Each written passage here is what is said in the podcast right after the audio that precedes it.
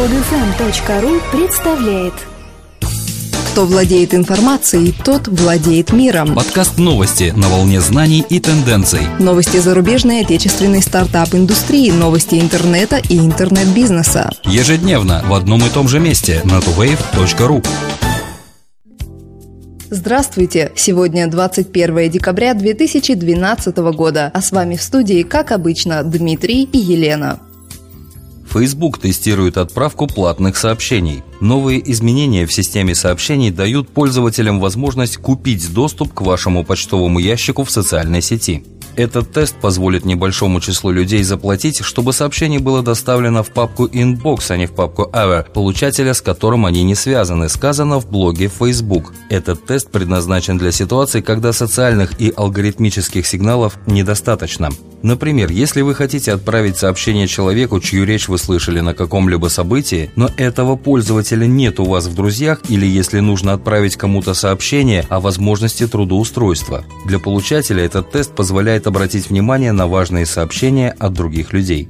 Представитель Facebook заявил, что функция платных сообщений в настоящее время действует для небольшого процента пользователей в США, которые будут получать в среднем не более одного такого сообщения в неделю. Функции будут поддерживаться актуальные сообщения, нежелательные сообщения будут фильтроваться. Стоимость услуги для отправителя – 1 доллар. Видеорекламная платформа TubeMogul завершила раунд финансирования серии С на сумму в 20 миллионов долларов. Средства будут использованы для оплаты найма и расширения на международном уровне. Раунд возглавил новый инвестор Northgate Capital и прежние инвесторы Trinity Ventures и Foundation Capital. TubeMogul собирается использовать новые поступления средств для найма персонала и открытия дополнительных международных офисов. Новые офисы будут расположены в Остине, Сан-Паулу, Берлине и Токио, заявляет директор по коммуникациям Дэвид Берч. Мы планируем значительно увеличить существующие офисы в Сиднее, Лондоне, Торонто, Сингапуре, Киеве и на территории США. Ранее TubeMogul занималась синдикацией аналитикой для производителей онлайн-видео. Компания продала эту часть бизнеса в январе и сосредоточила свои усилия исключительно на рекламе. Это решение, по-видимому, пошло на пользу. В ноябре компания обработала более 1 миллиона рекламных видео. TubeMogul наняла 57 новых сотрудников за последние полгода, увеличив общую численность персонала до 132 человек. Google представляет кнопку «Внутри» для упрощенного доступа к фотоинтерьеров. Функция позволяет быстро перейти к панорамному просмотру интерьера помещения, интересующего пользователя. Теперь при наличии у компании панорамы интерьера в поиске можно увидеть кнопку «Внутри» в правом нижнем углу фотографии помещения. Кликните по кнопке, чтобы открыть Google Maps, где можно увидеть полную панораму помещения компании. Это может быть ресторан, художественная галерея, отель, магазин и любое другое заведение. Изображение подобно панорамам улиц, угол обзора можно поворачивать на 360 градусов. С помощью стрелок пользователь может перемещаться и видеть помещение с разных точек. Изображение для бизнес-страниц Google – работа команды доверенных фотографов, находящихся в США, Канаде, Великобритании, Австрии, Новой Зеландии, Франции, Ирландии и Нидерландах. По-видимому, в будущем услуга будет распространяться и на другие страны. Софтверная компания Red Hat намерена отдать за стартап облачных технологий 104 миллиона долларов. Manage IQ предоставляет корпоративным клиентам все виды управленческих решений для развертывания и оптимизации частных, общественных и гибридных облаков. Это именно то, что нужно Red Hat, которой удалось добиться успеха с корпоративными облачными решениями с открытым кодом. Red Hat хорошо известна своей версией операционной системы Linux, популярной среди корпоративных дата-центров. Недавно компания запустила OpenShift Platform as a Service для корпоративных клиентов. Эффективное управление облаком критически важно, а ManageIQ предлагает надежные функции, которые улучшат управление облаком Red Hat, сказал Пол Кармье, президент по продуктам и технологиям Red Hat. Red Hat продолжает демонстрировать высокие показатели продаж. За последний квартал компания получила доход выше ожиданий аналитиков – 344 миллиона долларов.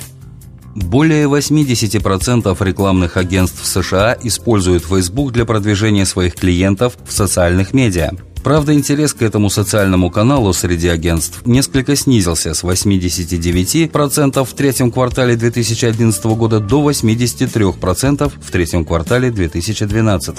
Это может объясняться тем, что рекламисты расширяют свой опыт использования других социальных медиа, в частности Google Plus и Pinterest. Такие данные приводит статистический портал Статиста со ссылкой на компанию Strata. Также в тройке самых популярных социальных медиа YouTube и Twitter. При этом, если популярность Twitter осталась на прежнем уровне 36%, то умение агентств получать рекламный результат от потокового видео заметно улучшилось 39% в 2011 году против 42% в 2012.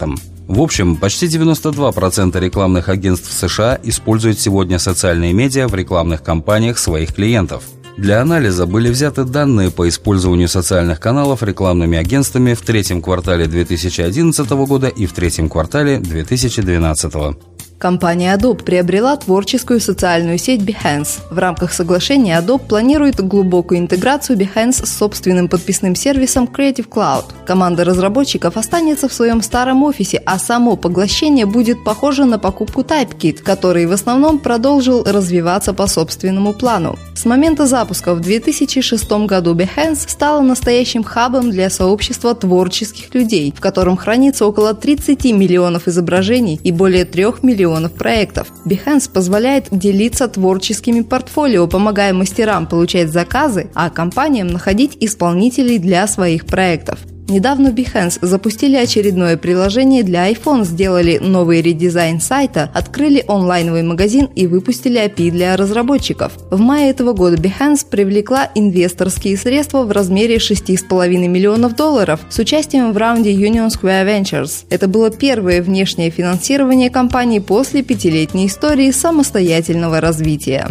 Производитель контента для YouTube Maker Studios привлек 36 миллионов долларов от Time Warner. Maker Studios – один из ведущих производителей контента и создатель ряда наиболее популярных каналов YouTube. До настоящего момента Maker привлек 44 миллиона долларов при общей оценке компании более чем в 200 миллионов долларов. Инвестиции способствовали быстрому росту производителя контента. Количество ежемесячных просмотров тысячи каналов компании достигло 2 миллиардов в месяц. Более того, она постоянно попадает в список трех ведущих независимых производителей контента для YouTube по количеству уникальных посетителей и просмотров. Maker не единственный производитель контента для YouTube, который привлек финансирование. Ранее стартап Machinima получил 35 миллионов от Google и ряда других инвесторов. Скачать другие выпуски этой программы и оставить комментарии вы можете на podfm.ru.